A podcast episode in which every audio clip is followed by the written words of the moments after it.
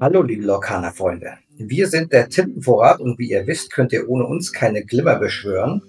Heute haben wir sozusagen eine Premiere, denn wir haben heute das erste Mal bei uns einen Gast. Dachten wir, es gibt mal was Neues und wir haben uns den Patrick oder auch Pi von AOG eingeladen, also von Absolute Objective Grading, einer Grading-Firma aus Deutschland, ein Startup. Und wir wollen euch mal heute das Thema Grading mit ihm ein bisschen näher bringen, weil mit dem Profi geht das natürlich besser, als wenn wir Laien uns das sozusagen zurechtlegen. Hallo Pi.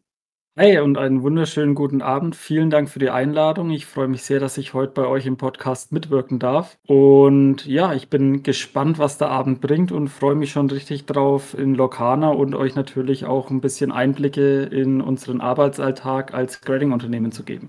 Super. Und ja, wie ihr wisst, wir sind Martin und Raphael. Raphael, fang doch mal an und ja, mach gleich mal das Kreuzverhör mit Pi. Wir wollen da gleich mal richtig loslegen. Also erstmal Hallo auch von meiner Seite. Und zunächst einmal, bevor wir über das Thema reden, würden wir gerne ein bisschen mehr über Pi erfahren. Zum einen, wie bist du zu TCGs gekommen?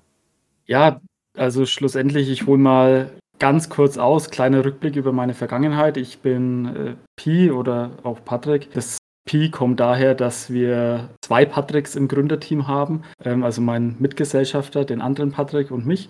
Und weil das natürlich immer ein bisschen schwierig ist in der Kommunikation, haben wir gesagt, äh, ich gehe einfach auf Pi. Das hat den Hintergrund. Ich bin am 13.04. geboren und ich bin auch mathematisch ein bisschen veranlagt und mag so Zahlenspiele sehr gern. Äh, und deswegen ist ja Pi 3,14. Das sind ja auch drei gleichen identischen Zahlen, nur nicht in der gleichen Reihenfolge. Ähm, aber das hat sich irgendwann im Laufe meiner Jugend mal so eingebürgert. Das war auch damals schon mein Spitzname, teilweise in manchen Games auch der Gamertag. Und daher kommt es einfach und deswegen haben wir gesagt, wir nehmen das. Bin 35 Jahre alt, habe nach dem Abi in der häuslichen alten Krankenpflege kurzzeitig gearbeitet als Zivildienst damals. Habe danach eine Ausbildung zum Mediengestalter gemacht. Internet war damals noch relativ neu, sage ich mal vorsichtig, natürlich nicht mehr so neu.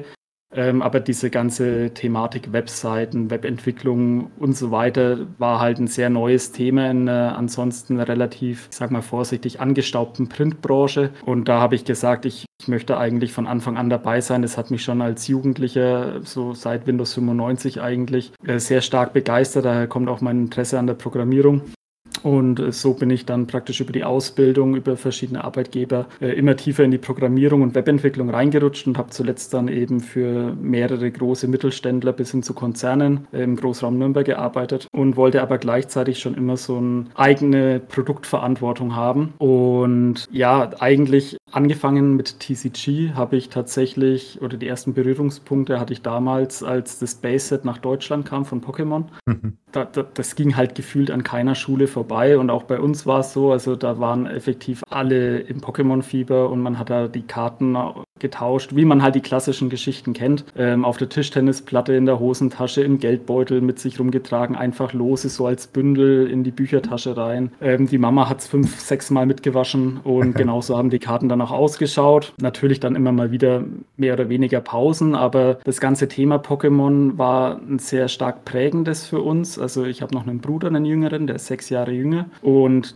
eben durch diese sechs Jahre war das relativ lang. Also als es bei mir eigentlich schon wieder in Richtung dann Yu-Gi-Oh! ging, kam es bei ihm dann, okay, er hat, ich habe praktisch Yu-Gi-Oh! Karten bekommen, er hat meine alten Pokémon-Karten bekommen und neue natürlich. Und so ist dieses ganze Sammelthema eigentlich 15 Jahre lang, fast 20 Jahre lang relativ aktiv geblieben. Als er dann praktisch meine Yu-Gi-Oh! Karten bekommen hat, bin ich dann auf Magic gegangen, habe Magic relativ aktiv gespielt, weil mir Yu-Gi dann irgendwann zu komplex geworden ist, beziehungsweise es einfach keinen Spaß mehr gemacht hat, weil es einfach das Regelwerk massiv aufgebläht hat und waren dann nicht mehr so meins, habe ich das Interesse dran verloren relativ schnell. Pokémon habe ich tatsächlich sehr lang und sehr aktiv gesammelt. Und Magic habe ich sehr stark gespielt. Und ja, dann war eben dieser Step, wo ich gesagt habe, okay, eigentlich gibt mir mein Job nicht das, was ich will. Und zur gleichen Zeit habe ich auch primär durch den anfänglichen Hype, so Ende 2020, Anfang 2021 mit Corona, bin ich dann wieder verstärkt da drauf gekommen, klar, die Zielgruppe von damals, also die Kinder von damals, sind in den Job gestartet oder im Job schon relativ aktiv haben gleichzeitig Geld. Du konntest während Corona dein Geld nicht mehr für Entertainment oder Essen gehen oder sonstiges ausgeben und hast dann Entertainment eben an anderen Stellen gesucht und da sind sehr viele wieder zurück auf den TCG-Bereich gegangen. Und da habe ich dann eben meinen Geschäftspartner kennengelernt in der Zeit. Dann war die Idee am Anfang, okay, was machen wir denn mit unseren ganzen Karten? Also das waren zu dem Zeitpunkt ca. 20.000 Einzelkarten, die wir hatten. War schon ordentlich und hat auch einen guten Platz weggenommen. Und dann haben wir uns tatsächlich mal mit dem Thema Grading beschäftigt. Also wir hatten teilweise natürlich auch schon äh, gegradete Karten in der Sammlung, weil halt gerade im etwas teureren Bereich das durchaus Sinn macht, äh, eine Karte eben vorher graden zu lassen. Wenn man da einfach eine gegradete Karte hat, dann hat man wenigstens schon mal was, worauf man sich verlassen kann als externe Drittmeinung, zumindest in den meisten Fällen. Und erspart einfach diese Diskussionen, ja, mach mal bitte 20 Bilder aus 30 verschiedenen Winkeln und unter der Beleuchtung, damit ich auch ja jeden kleinen Mikrokratzer sehe. In Deutschland gleichzeitig haben wir uns natürlich auch umgeschaut und da waren halt gerade die ersten Firmen auch am Entstehen gerade dem geschuldet, dass eben durch diesen massiven Hype, gerade PSA, BGS ja genauso, CGC auch, sehr stark gefragt waren und sehr stark überlaufen waren gleichzeitig, was eben dazu geführt hat, dass die Bearbeitungszeiten extrem lang geworden sind. Schlussendlich haben wir gesagt, wir wollen erstens nicht das Risiko eingehen, unsere Karten nach Amerika zu schicken, weil, wie gesagt, wenn es halt im Bereich fünfstellig bis fast sechsstellig ist. Das verschickst du halt nicht einfach mal so guten Gewissens und äh, treu Glaubens über den Teich. Ähm, rüberfliegen wollte ich jetzt auch nicht unbedingt mit Karten, um dann da irgendwie einen schnelleren Service zu wählen, für den man mehr zahlt, um sie dann wieder mitzunehmen. Potenziell hast du dann auch wieder das Zollproblem. Das war alles nicht so das Gelbe vom Ei, was ich mir für meine Karten gewünscht habe, beziehungsweise es hat einfach nicht meinen, meinen Wünschen entsprochen, die ich an so einem Produkt habe. Und deswegen haben wir dann gesagt, okay, warum machen wir denn nicht selber ein Unternehmen auf mit dem Ansatz eben, möglichst weg von dieser Subjektivität zu kommen, weil schick zehnmal eine Karte zu, nach Amerika, bekommst im Worst Case zehnmal ein anderes Grading. Klar, ich meine, da arbeiten halt tausend Menschen ne? oder mehrere tausend Menschen. Je nachdem, zu wem deine Karte kommt, äh, bekommst du halt das eine oder das andere, weil du kannst halt dann deine eigenen Regularien auch irgendwann nicht mehr überwachen. Dann kommt es halt darauf an, wie viel Erfahrung hat derjenige schon, der die Karte tatsächlich auf dem Tisch hat. Wie legt er diese Kriterien aus? Was auch immer, hast auf jeden Fall subjektiven Einfluss. Also so zusammenfassend kann man sagen, weg von der Subjektivität hin zu Objektivität. Wie setzt ihr denn das mit der Objektivität um? Also man kann genau, ja natürlich also, Kriterien ähm, definieren, das ist gut, aber habt ihr da technische Hilfe, damit das wirklich objektiv ist oder wie macht ihr das? Genau, also auch wieder aus meinem Hintergrund von der IT ähm, haben wir gesagt, wir setzen praktisch auf künstliche Intelligenz, respektive ein, ein maschinelles Lernen. Das heißt im Endeffekt, um es einfach zu beschreiben, wir scannen jede Karte, die kommt ein, hochauflösend. Also effektiv machen wir eine, eine softwareseitige hundertfach-Vergrößerung von jeder Karte. Die Bilder werden in die Cloud hochgeladen, automatisiert bearbeitet, heißt Ränder werden automatisiert gemessen, die Karte wird klassifiziert. Das heißt, was ist das für eine Karte, welche Sprache, äh, aus welchem Set. Also alle Metadaten, die praktisch im Label stehen, äh, werden, sofern sie klassifiziert werden können, automatisiert klassifiziert. Das Whitening wird automatisiert praktisch schon mal klassifiziert und Teile des, von der Oberfläche werden auch automatisiert klassifiziert. Und dann haben, haben wir praktisch schon mal einen Grundkern zu der Karte, wie praktisch eine möglichst objektive Einschätzung nach den gleichen Kriterien gewährleistet ist. Zusätzlich dazu bearbeiten wir natürlich jede Karte auch noch von Hand nach. Das heißt, jede Karte durchläuft genauso unser, unsere Mitarbeiterstationen, in denen die Karte dann nochmal genau geprüft wird.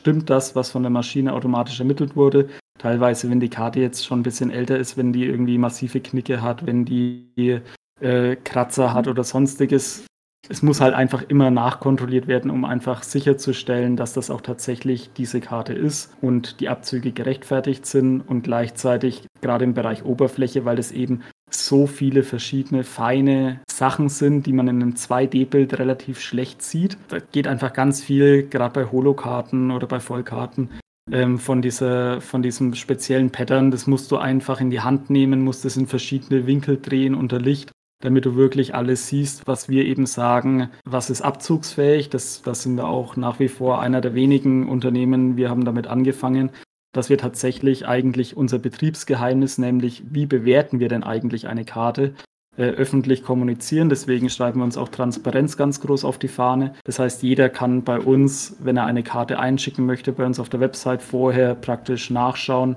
okay, für welche Kategorien gibt es denn überhaupt möglicherweise Abzüge und wie stark fallen diese Abzüge ins Gewicht. Das heißt, man kann seine Karte halt schon mal relativ gut vorab selbst einschätzen anhand unserer Kriterien, was es denn bei uns werden könnte. Das macht so ziemlich kein anderer. Natürlich machen wir uns dadurch auch angreifbar, weil je mehr Informationen du eben einer Karte mitgibst, desto stärker machst du dich natürlich gleichzeitig auch wieder angreifbar in Form von Leute fragen halt, zehnmal nach, ob das jetzt wirklich gerechtfertigt ist. Könnte die dann in dem einen Bereich nicht zwei Punkte mehr gut geschrieben bekommen, damit es noch ein halbes Grade besser wird oder sonstiges. Vorsichtig gesagt ist es halt unsere Meinung. Jeder darf seine eigene Meinung haben, aber es, es bleibt halt immer so ein Rest Subjektivität trotzdem dabei, weil wir haben halt gesagt, wir machen eigene Bewertungskriterien. Genauso jede Firma hat ihre eigenen Bewertungskriterien. PSA bewertet anders als Beckett, Beckett bewertet anders als CGC. Auch die deutschen Unternehmen bewerten unterschiedlich.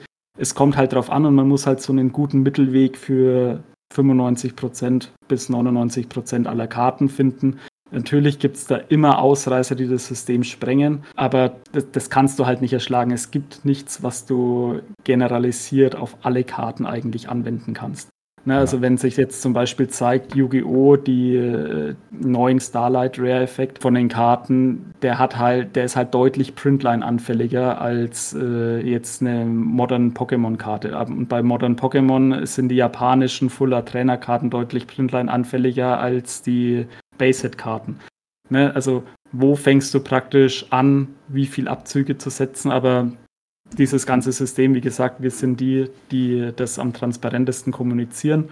Und bei uns kannst du am ehesten nachvollziehen, warum das so geworden ist, wie es geworden ist. Und wir arbeiten auch schon an einer zusätzlichen softwareseitigen Unterstützung, dass man dann tatsächlich auch auf der Verification das heißt, unsere Seite, wo man dann tatsächlich auch den, die Seriennummer jeder Karte eingeben kann und alle Daten praktisch zu dieser Karte angezeigt bekommt, äh, bis hin zum letzten Pixel tatsächlich auch eine visuelle Unterstützung bekommt. Das wird etwas später dieses Jahr noch kommen. Äh, da arbeiten wir gerade aktiv dran an dem nächsten Software-Release. Und dann kannst du wirklich auch optisch sehen, wo auf der Karte welche Mängel abgezogen worden sind. Ich finde das extrem krass, was da für ein Wissen hintersteckt, weil so aus meinem TCG-Spieler-Dasein dachte ich immer so, Grading wäre, du schickst jetzt eine Karte halt äh, irgendwo hin und äh, da guckt sich halt irgendeiner die Karte an, schaut so ein bisschen von links nach rechts, ähm, ob da irgendwelche Kratzer sind, wie das Centering ist und so weiter. Und sicherlich wird es halt auch beim Paar so sein, aber dass bei euch halt, wie der Name es schon sagt, so extrem viel Objektivität alleine durch dieses Masch maschinelle, durch diese maschinelle Bewertung hintersteckt, muss ich schon sagen, ist echt extrem cool. Und halt jetzt, dass ihr das äh, ermöglichen wollt, dass die Leute wirklich transparent hinterher sein können, wo was für ein Mangel ist, finde ich schon nicht krass.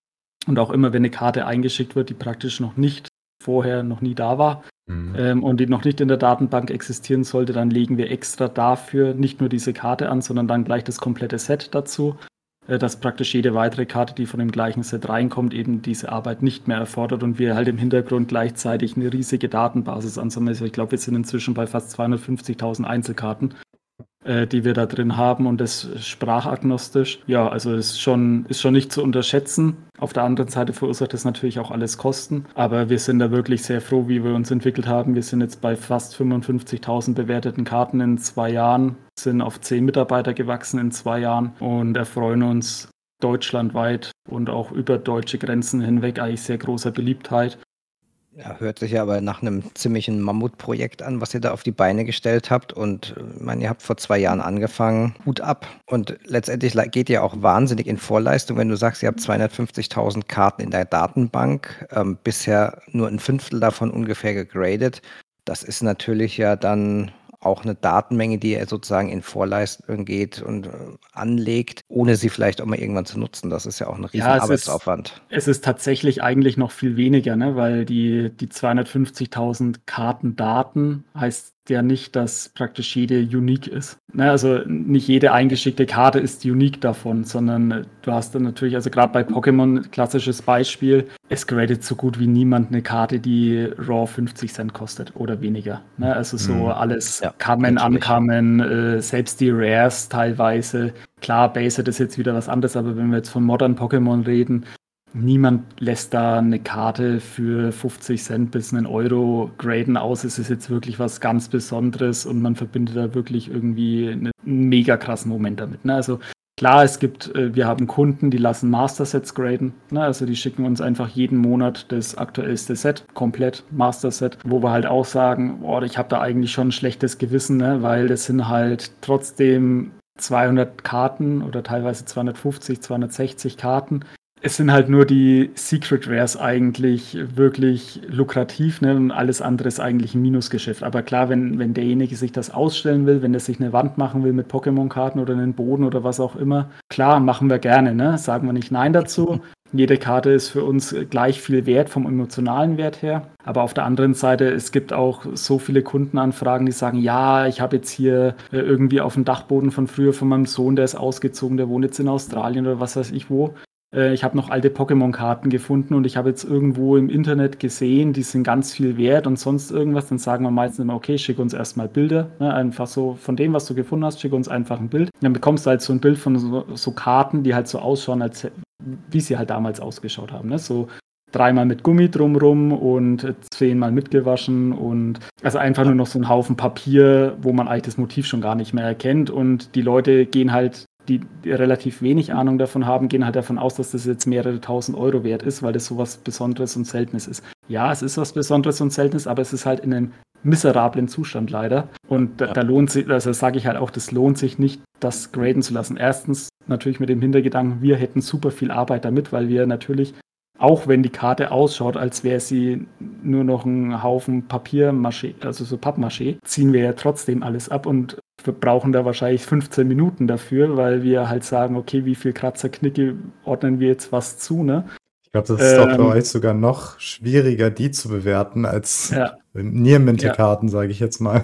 Ja, ist tatsächlich auch so. Also, wenn wir größere Anfragen bekommen, also ich sage jetzt mal so im Rahmen 100 Karten plus, ähm, ist die erste Frage, wenn es um Rabatt geht, immer, handelt es sich um Modern oder um Vintage? Bei Vintage geben wir nicht so viel Rabatt, weil wir genau wissen, wir brauchen in der Mensch, also im manuellen Prozess deutlich mehr Zeit äh, als wenn es jetzt modern wäre, weil die einfach halt deutlich schneller zu bearbeiten sind. Also es, da reden wir immer noch von ungefähr fünf Minuten pro Karte, aber dafür rechtfertigt es das dann wieder. Und von, also von diesen wirklich kaputten Karten, da raten wir, also da, da, da würde ich mich auch einfach schlecht fühlen, wenn ich da einem Kunden 23 Euro dafür abnehmen würde, für, um, um das graden zu lassen. Also natürlich könnte ich dem erzählen, klar, schick rein, ne, mach mal, überhaupt kein Thema, aber hm. hätte ich einfach ein schlechtes Gewissen und deswegen machen wir das nicht.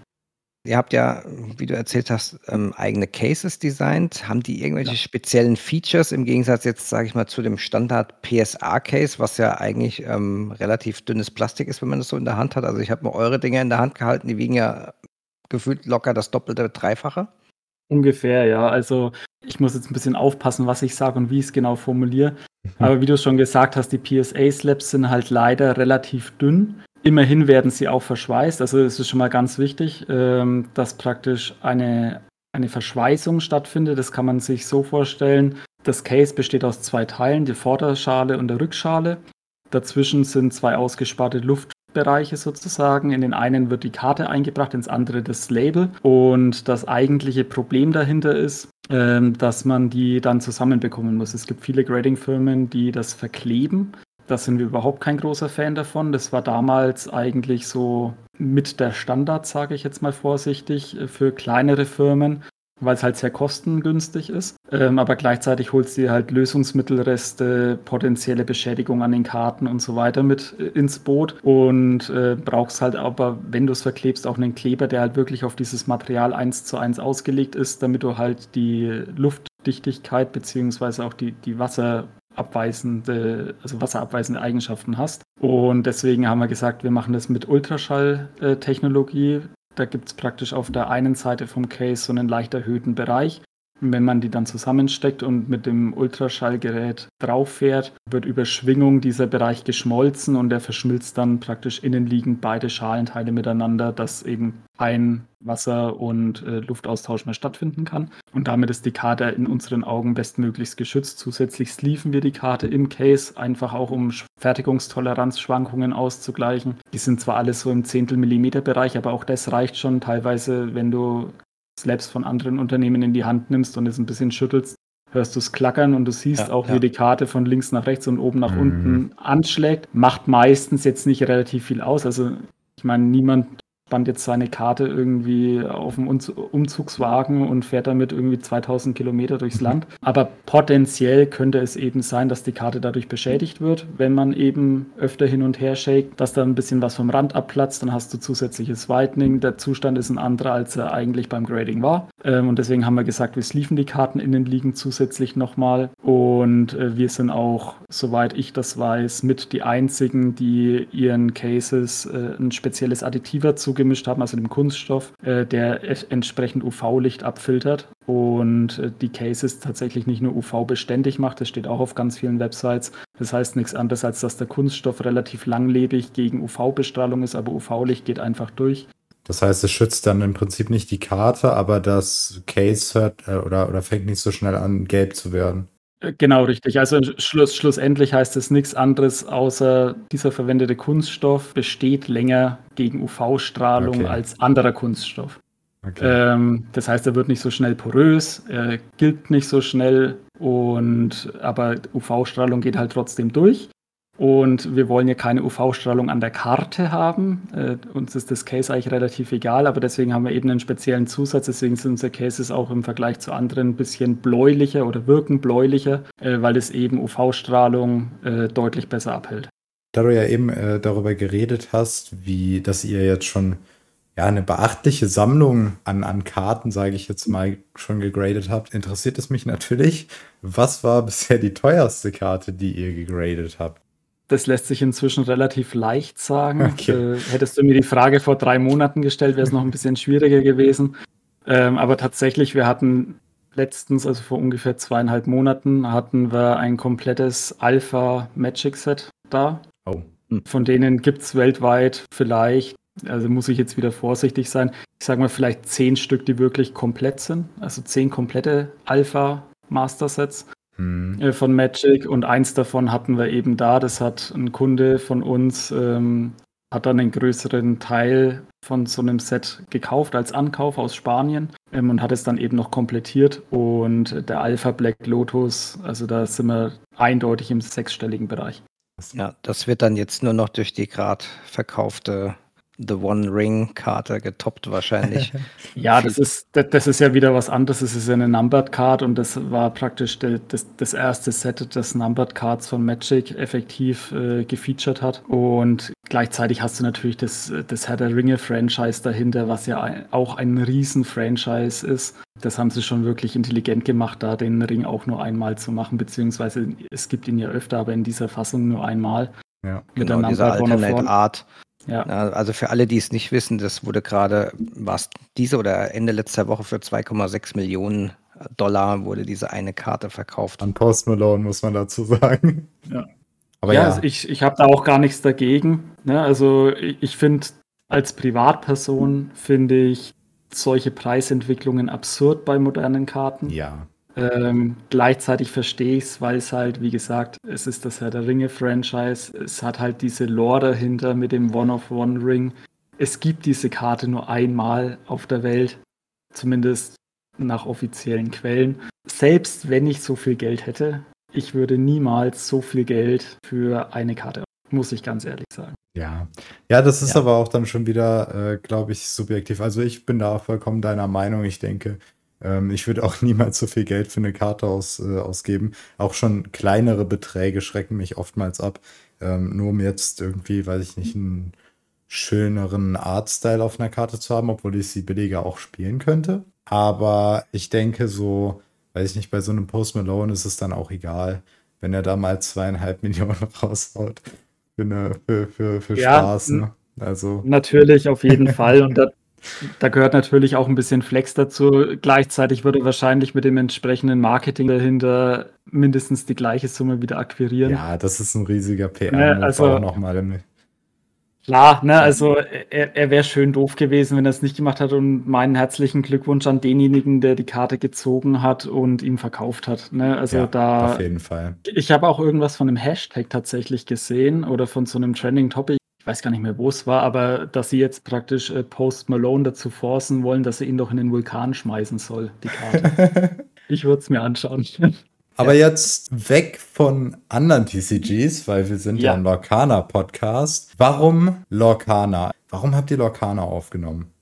Da geht es uns tatsächlich gar nicht so um das Thema Grading, äh, muss ich tatsächlich sagen, sondern tatsächlich aus diesem Nostalgie-Thema raus. Ähm, also wieder dieses besondere Erinnerungen. Ich genauso wie 90 Prozent unserer Mitarbeiter. Also es gibt einen, der sagt, er kann mit Disney nicht so viel anfangen. Er hat zwar auch ein paar Filme gesehen, aber ist nicht sein Thema, der ihn interessiert eher andere Sachen.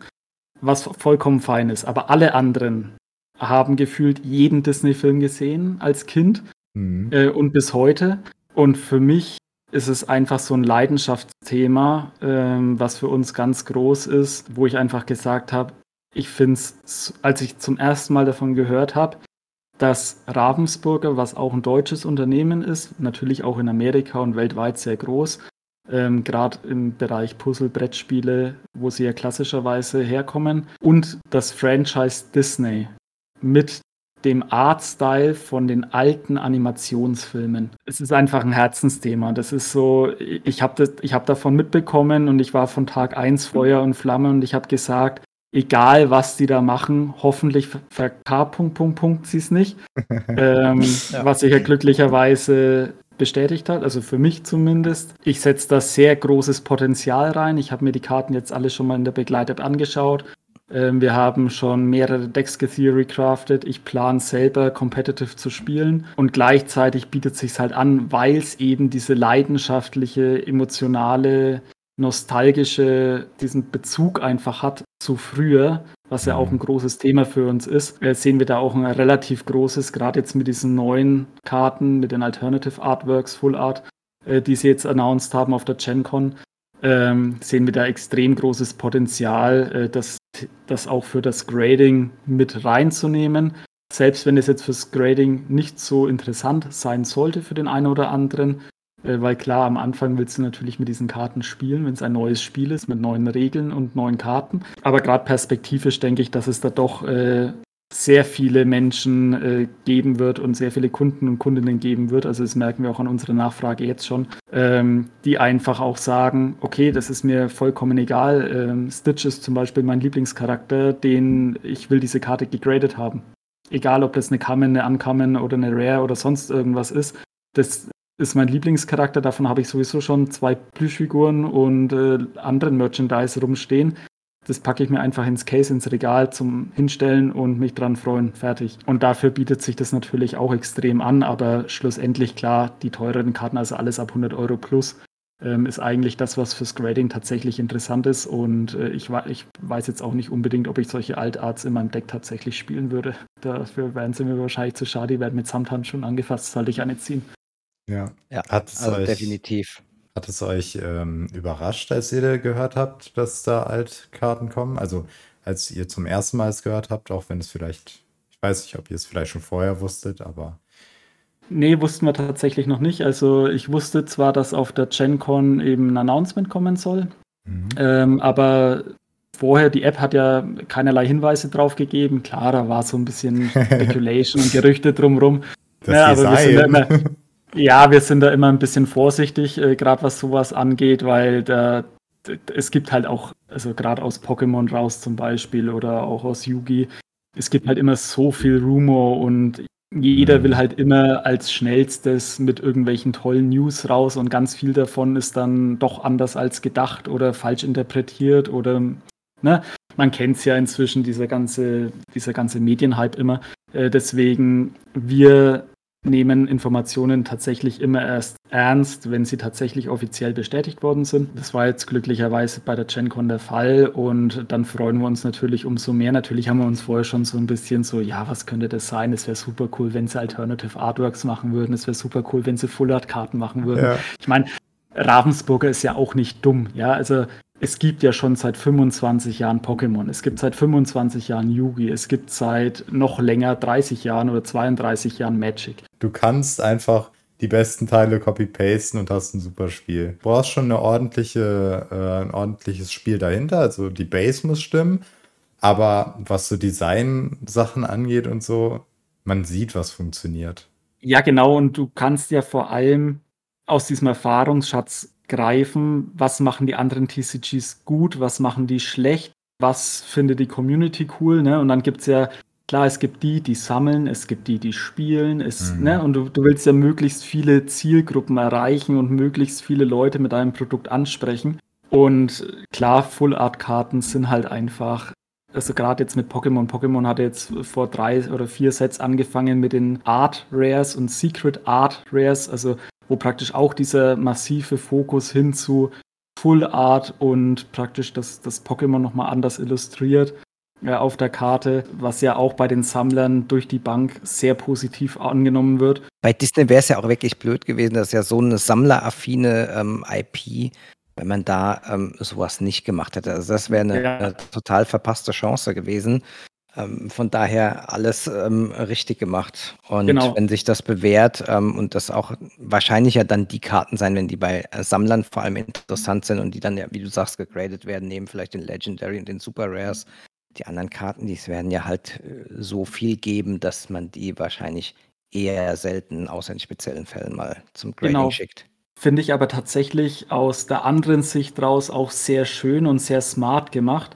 Weil halt, also das, das massive Problem bei Pokémon ist ja, Pokémon ist ja auch so ein TCG, das eher gesammelt wird und nicht stark gespielt wird. Und daraus resultiert aber dadurch, dass es so viele sammeln, äh, dass halt die Preise für das Produkt extrem hoch sind. Ne? Also mhm. effektiv kein Kind oder wenige Kinder mit entsprechendem Taschengeld äh, können sich überhaupt leisten, solche Booster zu bekommen, wenn sie denn überhaupt welche bekommen im normalen Einzelhandel, weil halt eigentlich vom Großhandel und äh, auf Streaming-Seite so viel vom Gesamtprodukt schon weggekauft wird über irgendwelche Online-Shops, sondern halt schon vor Release die Preise viel höher sind als UVP. Und dadurch macht es halt einfach das ganze Hobby viel teurer und gleichzeitig natürlich durch diese großen aufgeblähten Sets relativ uninteressant tatsächlich Produkt aufzumachen, aber es gibt halt trotzdem noch sehr viele, die halt einfach aufmachen in der Hoffnung, halt irgendwelche Secret Rares zu ziehen. Aber was machst du denn dann? Dann hast du 95% von den Karten sind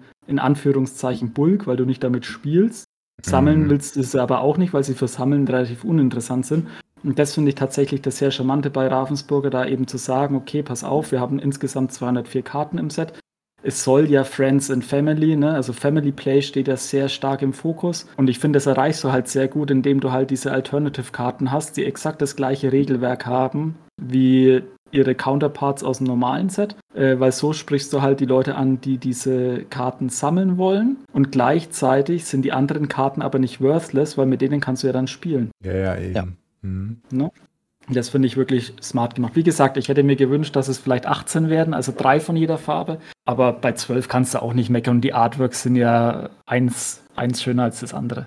Ja, die sind wirklich Fall. grandios. Aber schlussendlich, wir werden das selber spielen. Wir werden das auch äh, graden. Die Karten, auch alle Karten ähm, von Lorcana, haben die auch schon in der Datenbank aufgenommen, die drei Sets beziehungsweise die vier mit den Promos. Freuen uns drauf, äh, was da, was da so rauskommt. Ist ja schon nächste Woche soweit. Ja, tatsächlich. Das Warten hat langsam ein Ende. Also die Zeit vergeht aber jetzt auch immer schneller. Ja, es waren so viele Neuigkeiten jetzt in der letzten Zeit. Also, wow, das ist jetzt wie im Flug und nächste Woche ist es soweit. Ja, und wenn jetzt das Spiel rauskommt, ähm, ihr gradet dann die Karten. Habt ihr sonst ja. noch Pläne mit Lorcana eigentlich? Oder ist ja, das jetzt also wir wollen äh, primär, wir machen gerade auch so ein Sammelstellenkonzept, nennt sich das. Das heißt, äh, wir arbeiten oder wollen perspektivisch auch mit mehr ähm, Local Game Stores zusammenarbeiten. Das heißt, dort praktisch Community Building zu betreiben, äh, bei denen im Laden präsent zu sein, mit Aufstellern, mit, äh, mit Werbung effektiv ähm, und die praktisch von unserer Sache auch mit zu überzeugen, weil die haben natürlich auch die Kunden, die für uns eine interessante Zielgruppe sind die da sowieso immer hingehen, um zu spielen, neue Produkte zu kaufen. Wenn da was Schönes gezogen wird, kann man es praktisch direkt vor Ort äh, da lassen und äh, der Local Game Store schickt dann praktisch gesammelt zu uns ein. Und die Leute können es gleichzeitig dann im Local Game Store wieder abholen. Und so hat der Local Game Store eben eine bessere Kundenbindung. Und für uns macht es natürlich auch mehr Sinn, äh, eine etwas größere Bestellung zu bekommen, als jetzt 50 äh, Einzelbestellungen oder von zwei bis fünf Karten. Ja, mir hat ja auch irgendwie ein Vögelchen gezwitschert, dass ihr auch schon mal ein paar Lokana-Karten gegradet habt, oder? Ja, lieber mhm. Martin, ich glaube, das war so ein Kunde ohne Namen zu nennen. Nee, also für alle Zuhörer und Zuhörerinnen äh, von dem Podcast, Martin war so nett, äh, der Verrückte in Anführungszeichen, äh, der ein Komplettset von den D23 Promos äh, sich zusammengesammelt. Äh, zwei. Zwei, okay. Ein, ein, eins, eins, davon hat er uns zur Verfügung gestellt, weil er unseren Service einfach mal testen wollte im Vorfeld. Die Karten haben wir auch schon bewertet. Und am Samstag wird es von unserer Seite aus auch einen Blogpost zu Lorcana geben äh, auf unserer Webseite ao-grading.com, äh, wo wir das ganze TCG nochmal vorstellen. Viele von euch werden bestimmt alle Infos, die da drin stehen, schon gesehen haben oder gehört haben oder mitbekommen haben oder ihr spielt selber schon. Aber von unserer Seite nochmal so eine kleine Zusammenfassung zu Lorcana, eben die Introduction, dass wir das auch bewerten ab Release und äh, da haben wir auch die sieben Bilder von den sieben Karten, äh, die Martin uns zur Verfügung gestellt hat, natürlich äh, dankenderweise mit eingebaut, um euch einfach mal zu zeigen, wie Lokana-Karten denn in unseren Cases auch ausschauen. Das fühlt sich echt gut an. Also das ist jetzt auch nicht hier irgendwie jetzt Werbegag, also hier fließen jetzt nicht im Hintergrund gerade ein paar Euro auf mein Konto. Sondern ja, also uns, uns war es halt wichtig, dass das Case gut in der Hand liegt, wie du es schon gesagt hast. Unsere, unser Ansatz war es, sich so anfühlen zu lassen, als hättest du ein Smartphone in der Hand. Ähm, das trifft halt, gut was halt einfach so für die Hand gemacht ist. Also unser Slab wiegt ungefähr 75 Gramm.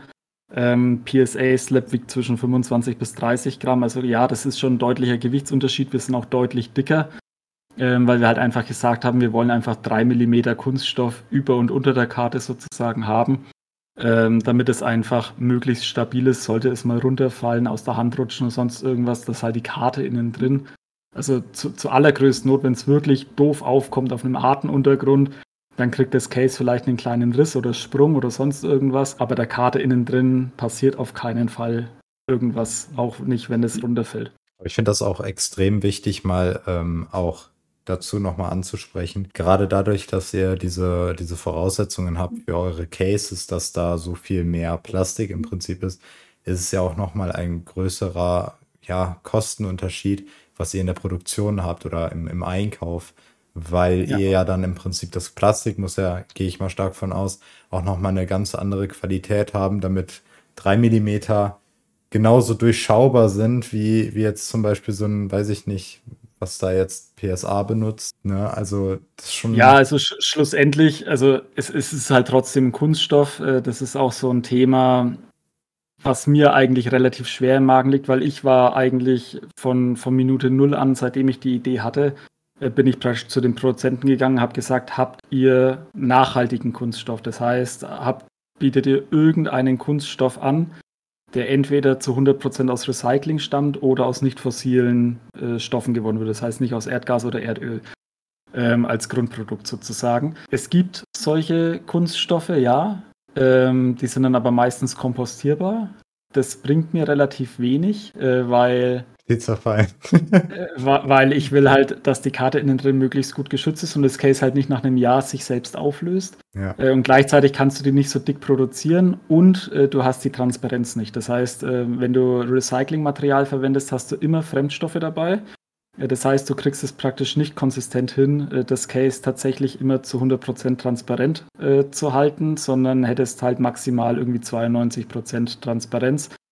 Das heißt, es würde immer milchig ausschauen und das willst du natürlich für die Karten auch nicht. Mhm. Ähm, das ist so ein großer Pain, da sind wir aber aktiv dran, aber das ist halt verbunden mit Forschung, mit Entwicklung und da reden wir über ein RD, also Research and Development, Budget von mehreren 100.000 Euro, also deutlich sechsstellig, fast schon siebenstellig, um da auch nur Studien anzustellen, ob solche Materialien in verschiedenen Zusammensetzungen dafür lohnenswert wären. Und wir sind halt einfach von unserem Umsatz nicht so hoch, ähm, dass sich das rechtfertigen würde, so viel Geld dafür auszugeben.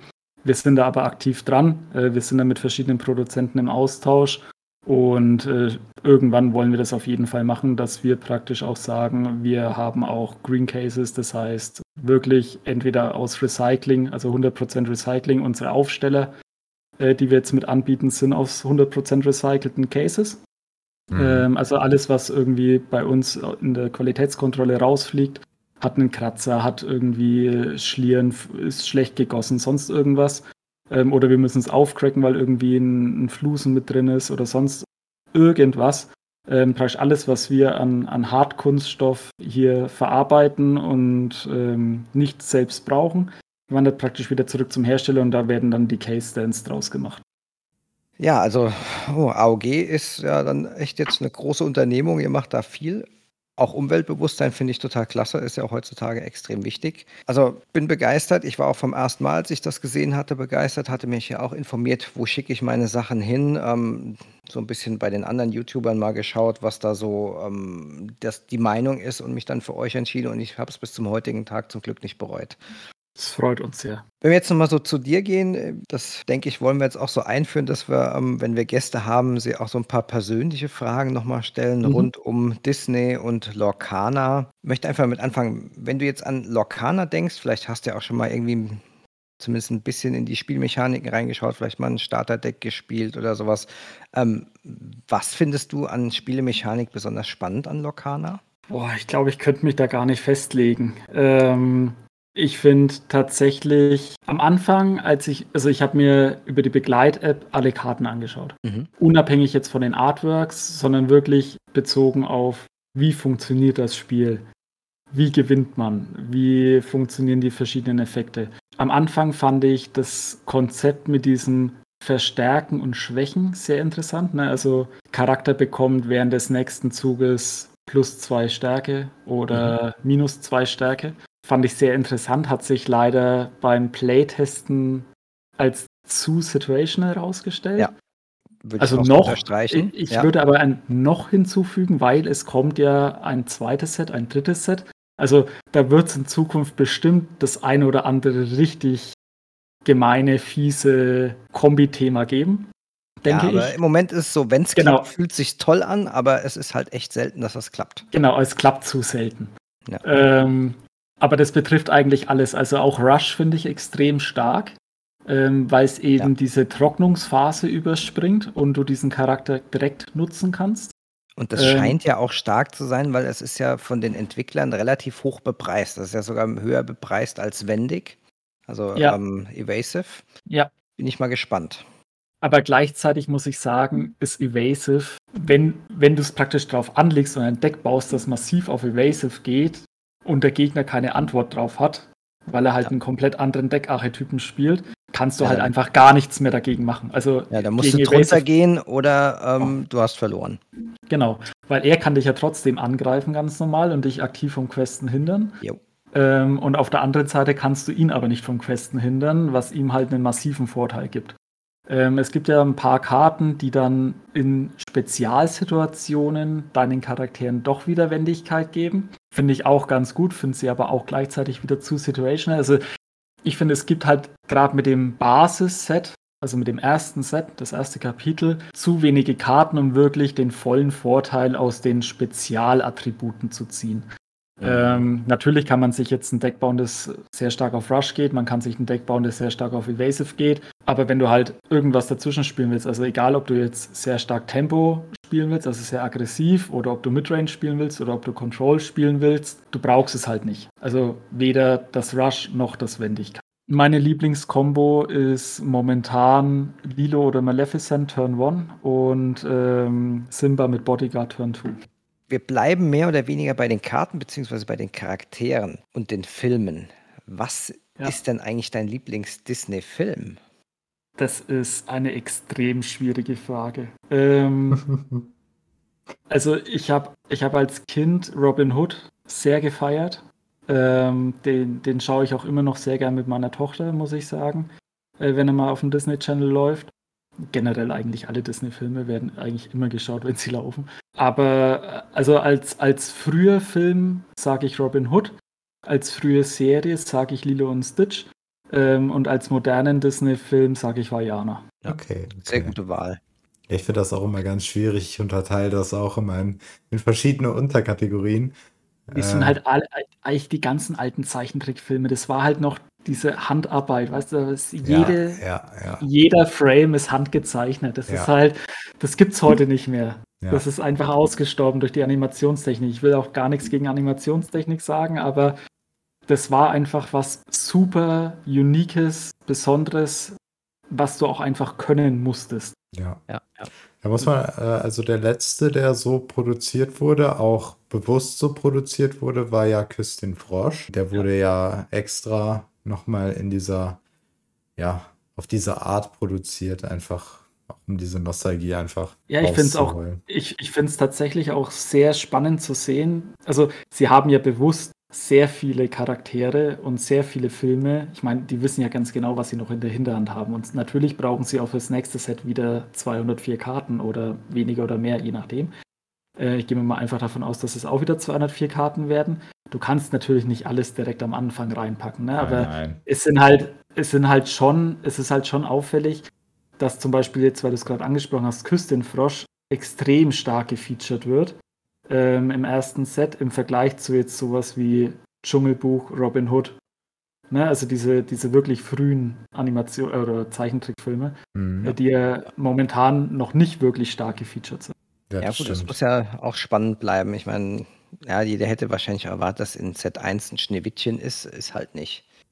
Ja, ja dafür hast du den Apfel genau. und die Königin. Aber man muss auch echt sagen, alleine auch, dass dieses, dass dieses TCG, diese Disney-Lizenz hat und da sind halt die Leute von Disney dahinter und gucken sich alles, ich gehe mal stark davon aus, sehr akribisch an, ähm, weil Disney keine halben Sachen macht. Also alles, was ja. die machen, ist geplant von, von, von A bis Z und wahrscheinlich haben die noch ein eigenes Alphabet noch hinten dran.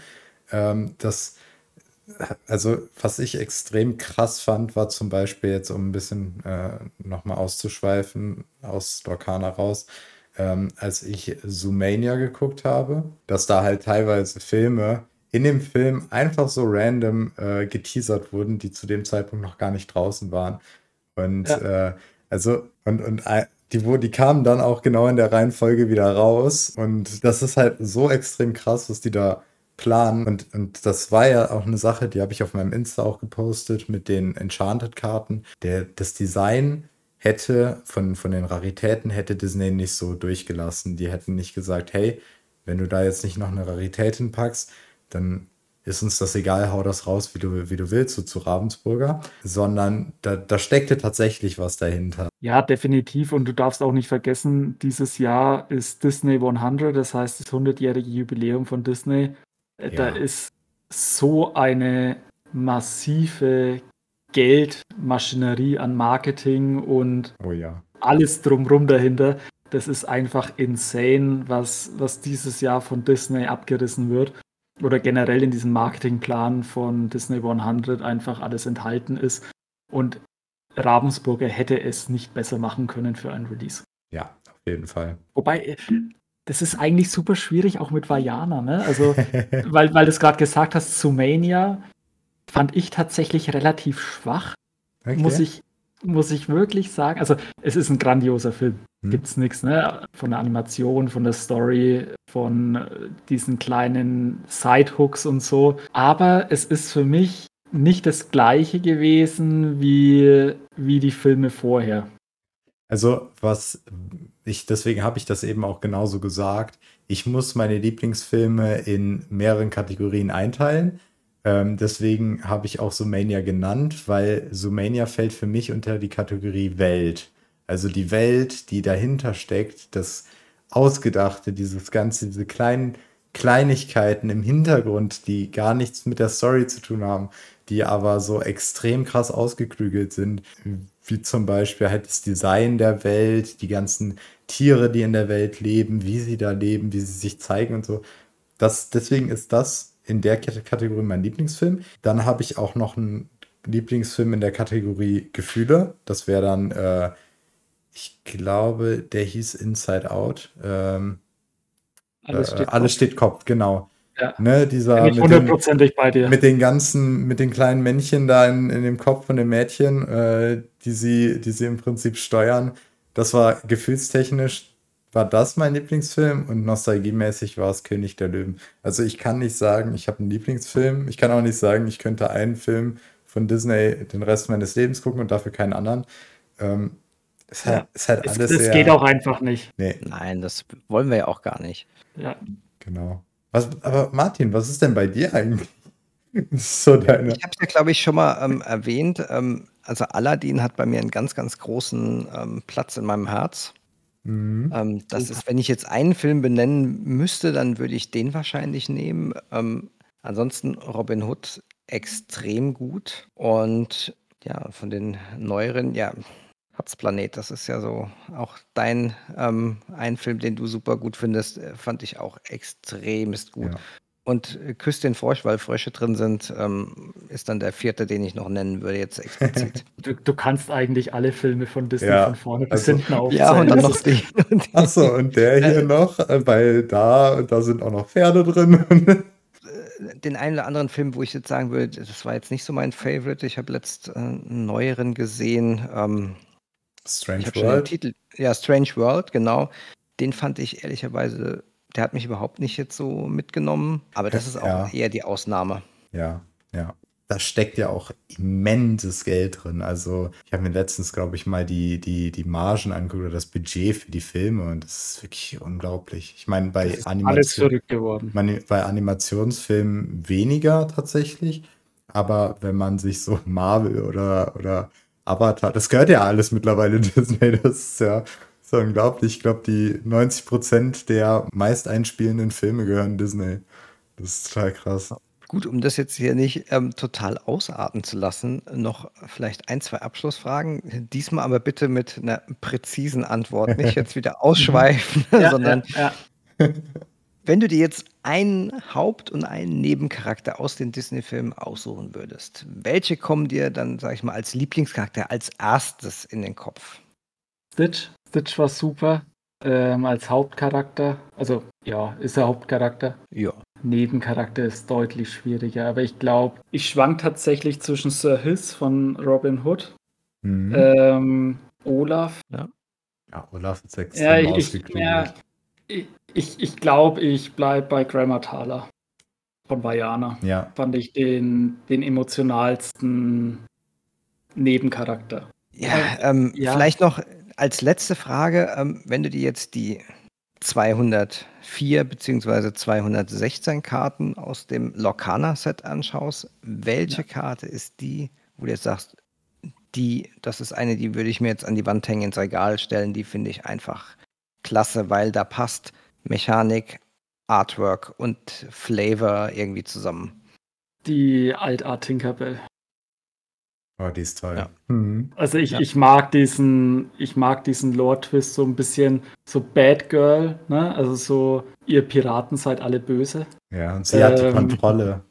Vom, vom Flavortext und Tinkerbell ist halt auch einfach so ein super süßer Charakter, aber ich, ich mag auch einfach diese Karte massiv. Also die Karte werde ich definitiv in jedem, in jedem Stildeck äh, mit drin haben, weil ich, ich finde die von der Play-Mechanik einfach super. Sie könnte von mir aus sogar noch sechs, äh, noch sechs Willpower haben anstatt fünf. Aber ne, also sie ist so sehr situational, aber ähm, insgesamt von der Spielstärke finde ich sie richtig sick und ich, ich liebe einfach dieses Design und die Lore auf der Karte. Das, das stimmt für mich einfach alles die letzte Frage, ja. die wir an dich haben. ähm, wenn du dir noch eine Frage hättest wünschen können, was hätten wir dich dann gefragt? Welche Farben mein erstes Deck?